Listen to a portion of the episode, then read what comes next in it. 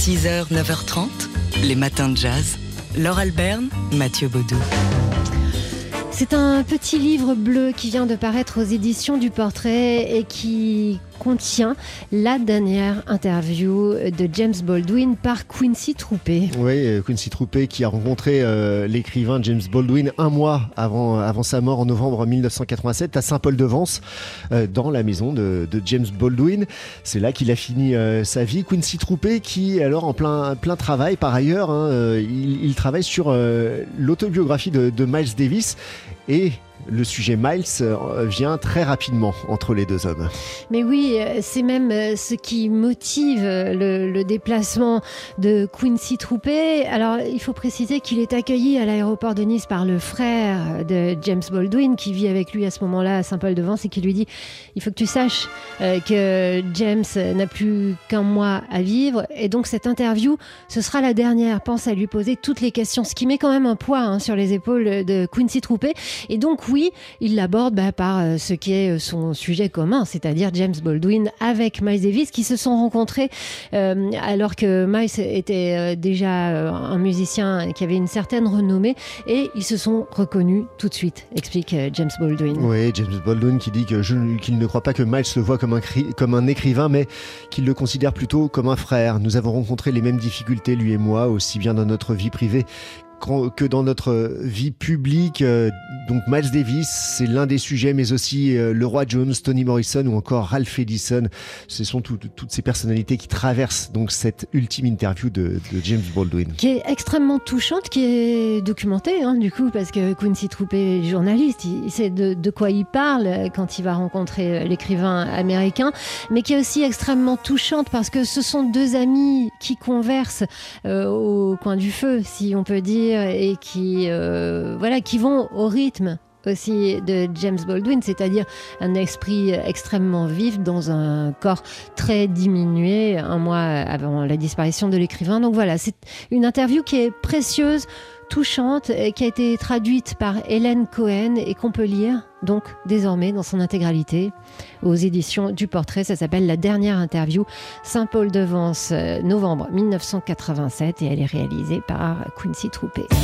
6h, 9h30, les matins de jazz. Laure Alberne, Mathieu Baudou et on aime bien, euh, alors non pas vous récompenser de vous lever tôt, on n'est pas du genre à distribuer des récompenses, mais euh, disons plutôt compenser ce réveil nocturne et, euh, on aime bien partager avec vous ce qui s'est passé la veille, en l'occurrence hier, dans Daily Express. Jean-Charles Doucan recevait le batteur Jean-Philippe Fanfan, issu d'une grande lignée de musiciens guadeloupéens qui a accompagné un peu tout le monde dans, tous les univers depuis euh, à peu près ces, ces le début de ses 30 ans de carrière. Il a participé, attention, ça tourne la tête, à quelque chose comme 400 albums en tant qu'accompagnateur ou, euh, directeur musical. Et euh, vous l'avez découvert sur TSF Jazz avec le répertoire de son dernier album, Since 1966, qui va présenter au Sunside euh, demain. C'est complet, mais il reviendra au mois de décembre. Et en attendant, Jean-Philippe Fanfan n'est pas venu seul hier. Il est venu avec ses musiciens. Il a et on l'écoute tout de suite avec le premier des deux morceaux qu'il a joué pour nous, que vous connaissez parce que c'est l'extrait de, de, son album qu'on a choisi de vous faire euh, découvrir. Voici ici la version live, c'était d'hier en direct sur TSF Jazz.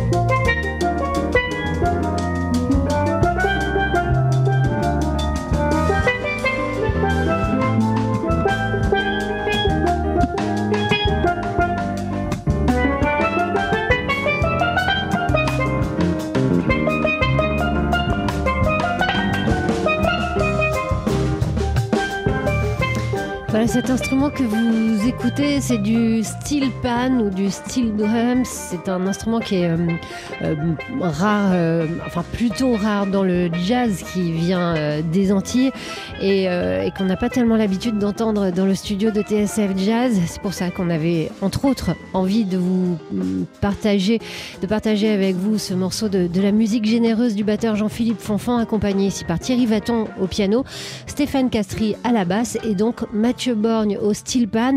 Il y a un album à découvrir, Since 1966, une émission à réécouter dans nos podcasts et vous aurez comme ça euh, ce morceau en entier ainsi que l'autre morceau que le quartet a joué. Et puis il y a deux concerts, euh, celui de demain soir au Sunside qui est déjà euh, annoncé comme complet. Mais Jean-Philippe Fanfan et ses musiciens reviendront au même endroit, rue des Lombards, le 14 décembre prochain. Il est 6h47 sur TSF Jazz. On se retrouve après la pub avec Billy Holiday et Chick to Chick. 6h, 9h30, les matins de jazz. Laure Alberne, Mathieu Baudou. Alors on vous parle régulièrement de cette émission qu'on peut voir sur la plateforme d'Arte qui s'appelle Blow Up, qui est une émission de cinéphiles pour cinéphiles ou alors pour cinéphiles euh, à venir, hein, parce que c'est difficile de, résister à l'envie de regarder les films qui sont évoqués dedans. Blow Up, l'actualité du cinéma ou presque, euh, c'est un, petit euh, billet, un petit programme qui varie, mais en gros c'est une quinzaine, vingtaine de minutes consacré à des thèmes bien particuliers, les cheveux au cinéma, les chaussures au cinéma, les chats au cinéma, etc. etc. Et puis Thierry Jousse, dans cette, dans cette chronique, dans Blow Up, s'intéresse plus particulièrement au jazz au cinéma, après Miles Davis, Louis Armstrong, Duke Ellington ou encore Stan Getz, il s'est intéressé dans son dernier blow-up à la présence de Django au cinéma.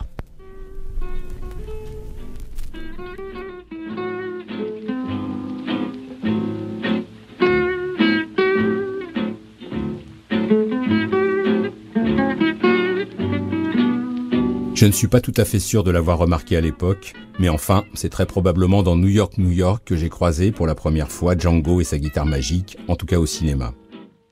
C'était comme une petite caresse sur le visage de Liza Minnelli. En plus, le morceau s'appelait Billet doux.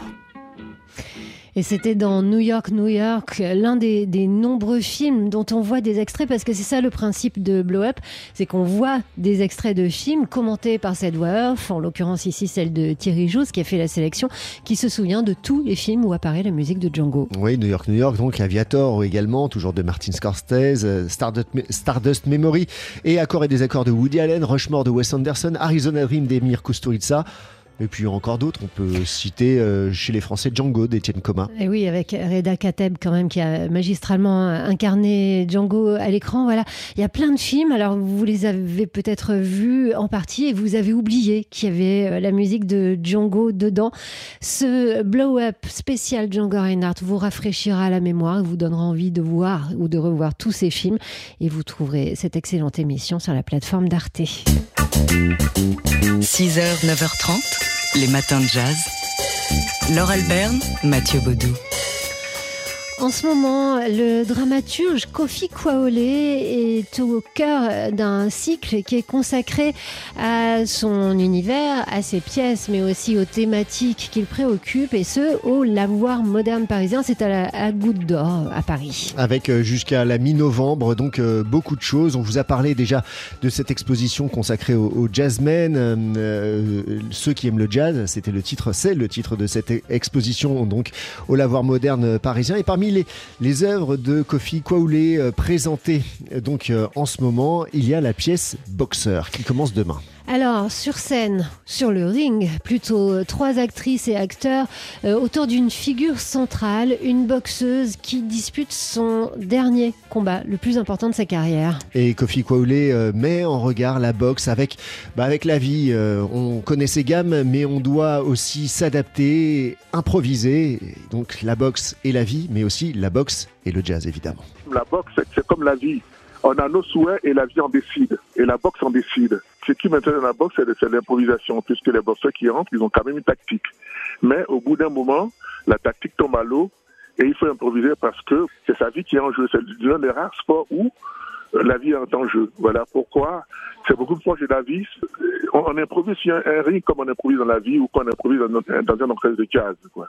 Dans, la plupart de mes pièces, il y a une musique qui est évoquée. Là, c'est comment le corps lui-même, dans son déploiement sur le ring, devient à la fois danse et musique. Lorsque je regarde un combat de boxe, je vois de, la musique en mouvement. Donc c'est plutôt un travail, c'est comment euh, donner à voir du jazz. Voilà le jazz qui traverse véritablement l'œuvre euh, du dramaturge Kofi Kwaoulé, que ce soit dans ses thématiques ou, même dans la forme même de son écriture. Hein, Kofi Kwaoulé qui est donc au cœur d'un cycle euh, jusqu'à mi-novembre. C'est au euh, Lavoir moderne parisien et cette pièce Boxeur est mise en scène par Marie Lecoq. Ça commence demain.